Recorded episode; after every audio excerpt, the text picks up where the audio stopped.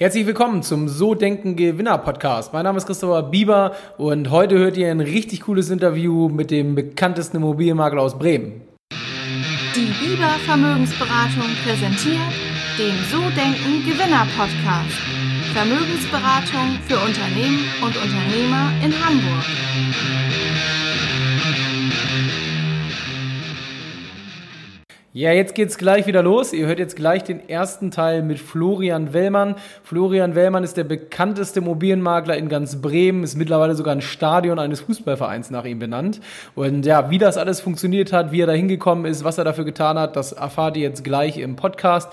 Könnt, könnt euch darauf freuen, ist ein wirklich sehr, sehr cooler Typ und ähm, schon sehr, sehr erfolgreich mit 33 Jahren.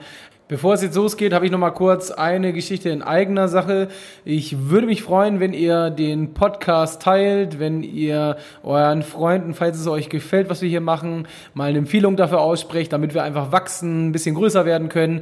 Und ganz besonders super wäre es, wenn ihr einfach mal eine 5-Sterne-Bewertung auf iTunes abgebt oder eine Rezension schreibt. Würde ich mich drüber freuen. Und jetzt geht's auch schon los mit dem Interview und ab geht's!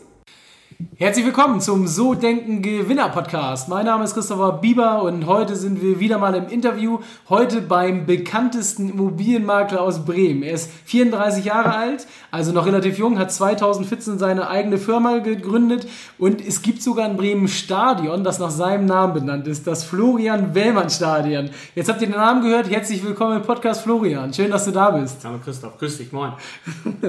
ja, ähm, Florian, ich würde gern für diejenigen, die jetzt nicht aus Bremen oder aus Norddeutschland, kann man ja schon sagen, äh, kommen, noch mal gerne von dir wissen, wer bist du und was machst du? Vielleicht stellst du dich ganz kurz vor.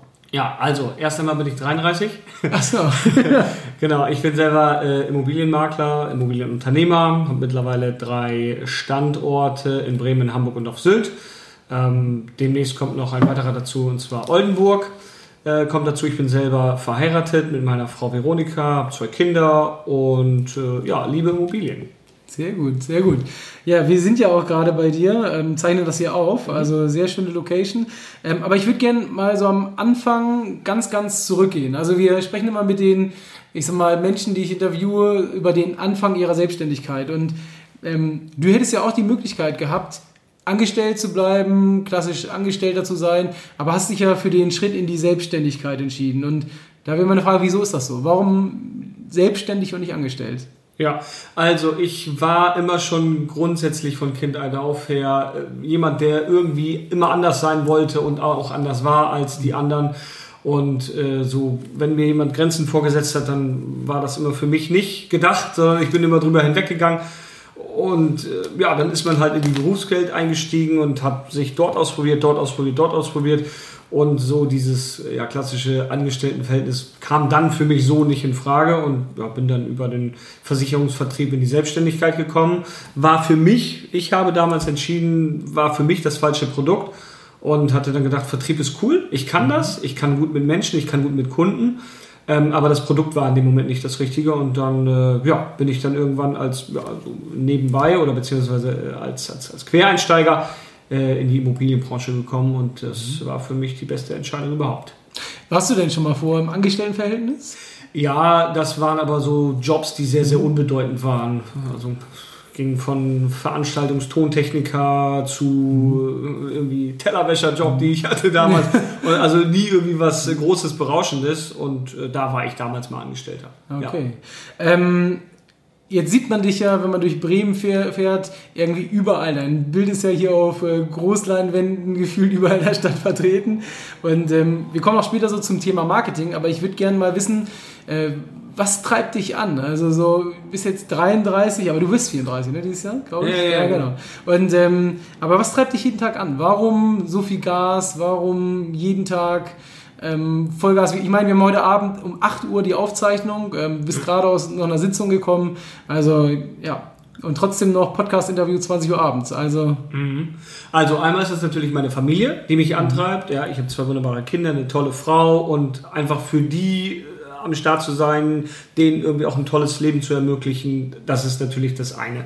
Zum anderen, äh, ja, finde ich das halt super spannend, dass wenn man erfolgreich ist und Finanzen verdient und irgendwie äh, etwas schaffen kann, dass man äh, auch für ja, Projekte, karikative Projekte irgendwie was bewirken kann. Das, da sind wir viel unterwegs, das treibt mich an.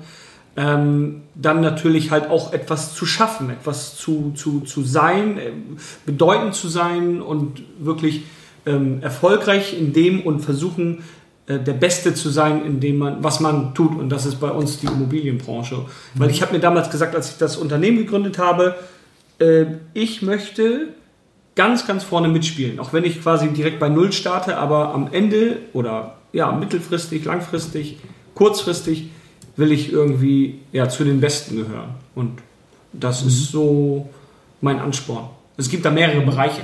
Okay. Was wir anschauen. Ähm, jetzt, jetzt sagst du ja gerade, du willst der Beste sein. Warum? Warum ist das so? Ja, der zweite ist irgendwie schlecht. äh, äh, ja, warum ist das so? Weil, weil man einfach so ein Gewinner-Mindset entwickelt hat und dass man sagt, pff, ja, zweiter ist schlecht oder erster Verlierer ist ja der zweite. Und ich will einfach ganz vorne dabei mhm. sein. Ich kann gar nicht sagen, warum das dann so ist, aber ich will einfach immer gewinnen. Immer. Ähm, kommen wir mal so zum Thema ähm, Ziele, Vision. Vielleicht passt das gerade ganz gut dazu. Gibt es bei dir eine Vision ähm, und wie wichtig sind Ziele in deinem Leben? Ja, sehr wichtig. Und ich glaube, ohne Ziele, wenn du, oder wenn du die Ziele nicht kennst oder wenn du irgendwelche äh, Dinge nachläufst, wo du gar nicht weißt, wo führt das überhaupt hin, was, was soll überhaupt entstehen, glaube ich, äh, ja, kannst du gar nicht dich auch dementsprechend daran immer messen.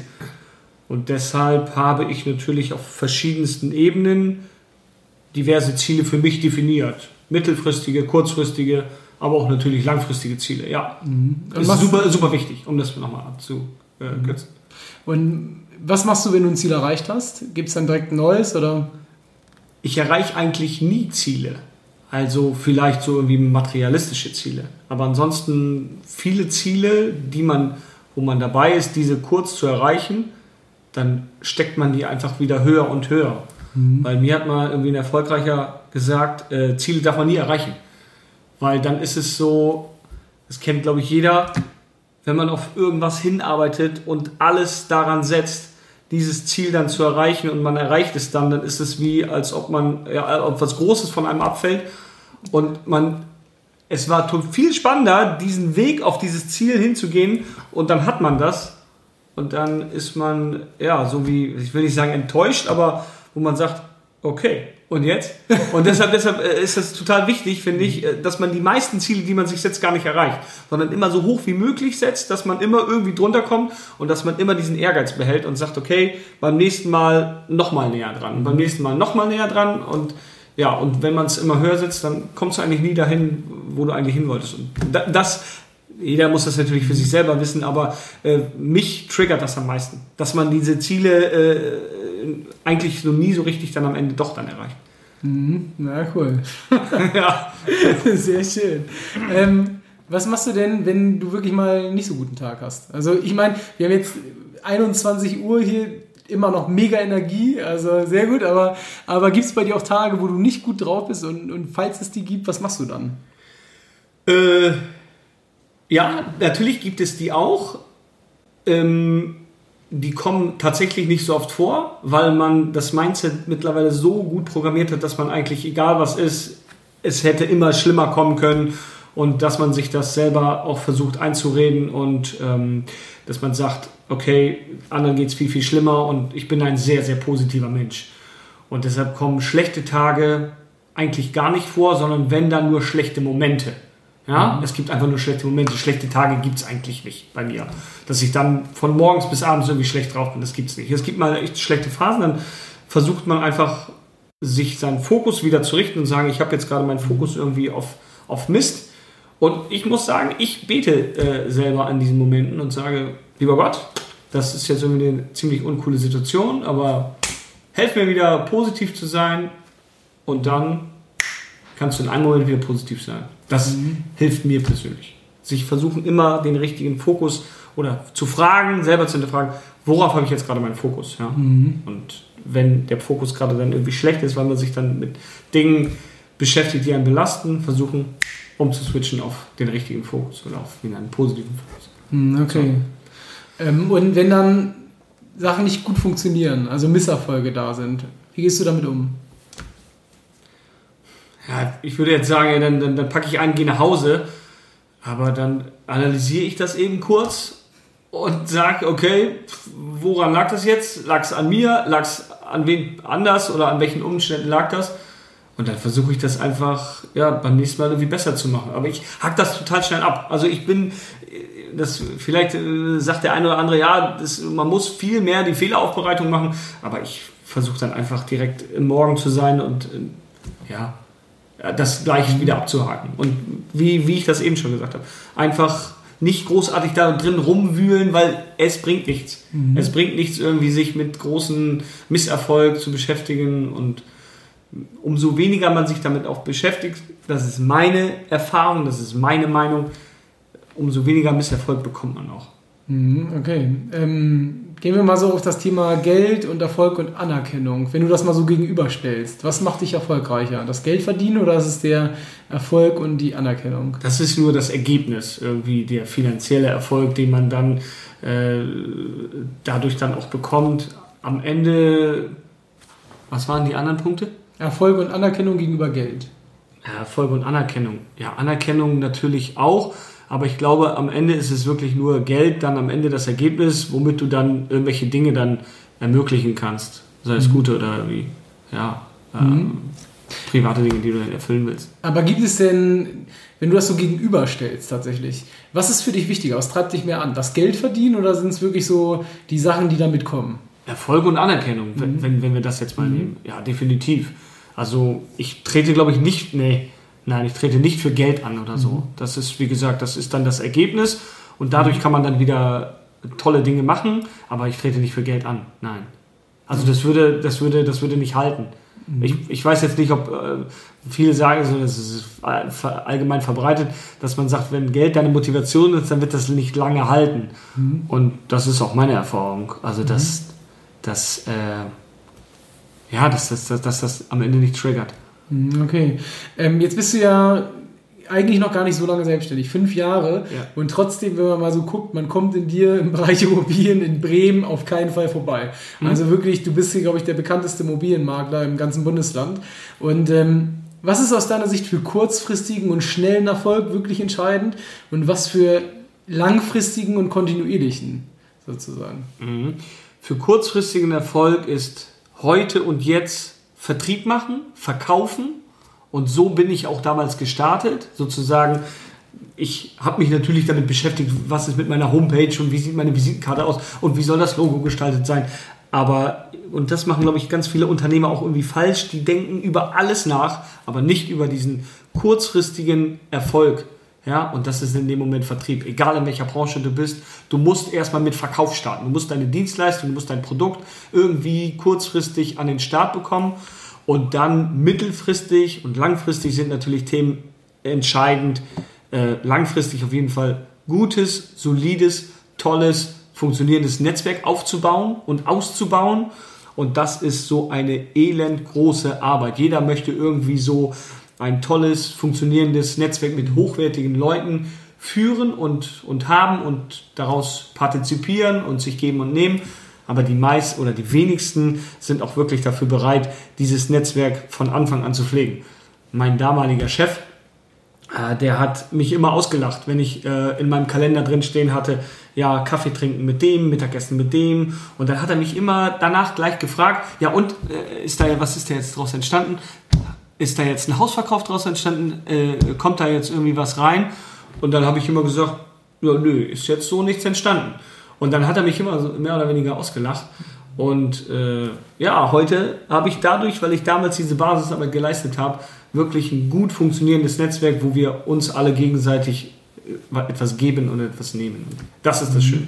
Das ist einmal ähm, Netzwerk, was super langfristig funktioniert und was super langfristig auch entscheidend über Erfolg oder über Misserfolg. Und dann natürlich irgendwie mittelfristig gute Marketingstrategien aufbauen. Mhm. Ja? Marketing kann man nur machen, wenn man im kurzfristigen Erfolg ein bisschen die Kriegskasse füllt und irgendwie äh, ja, Geld am Start hat, auch coole Marketingstrategien dementsprechend zu fahren, ob das jetzt online oder offline ist. Aber äh, super wichtig ist, dass man äh, sich Marketingstrategien überlegt, die irgendwie auch anders sind als die, die Marktbe mit, mit, äh, ja, mit, mit äh, Bewerber irgendwie auch fahren und sich da auch dann ein bisschen absetzt. Mhm. Und das ist, glaube ich, so dieser Mix aus kurzfristigen Vertriebserfolg, die, die, die, die Basisarbeit jetzt zu machen und jetzt zu verkaufen, jeden Tag wieder neu, Marketing und Netzwerk. Das ähm, ist ein wichtiger Punkt. Wenn wir gerade dabei sind, ich würde ja gerne noch mal was nachhaken. Ja. Du machst das fünf Jahre und bist wirklich, also derjenige, der es nicht weiß, googelt einfach mal nach dir, dann findet er das sofort. Du bist ja wirklich, du stichst ja enorm raus aus der Masse. Wieso ist das so? Also, das ist wirklich äh, extrem auffällig. Ja, zum einen habe ich äh, gute Marketingagenturen, die mich beraten, die mein Marketing machen. Zum anderen ja, ist die Art und Weise, die Objektpräsentation ist super, super hochwertig, die wir gestalten.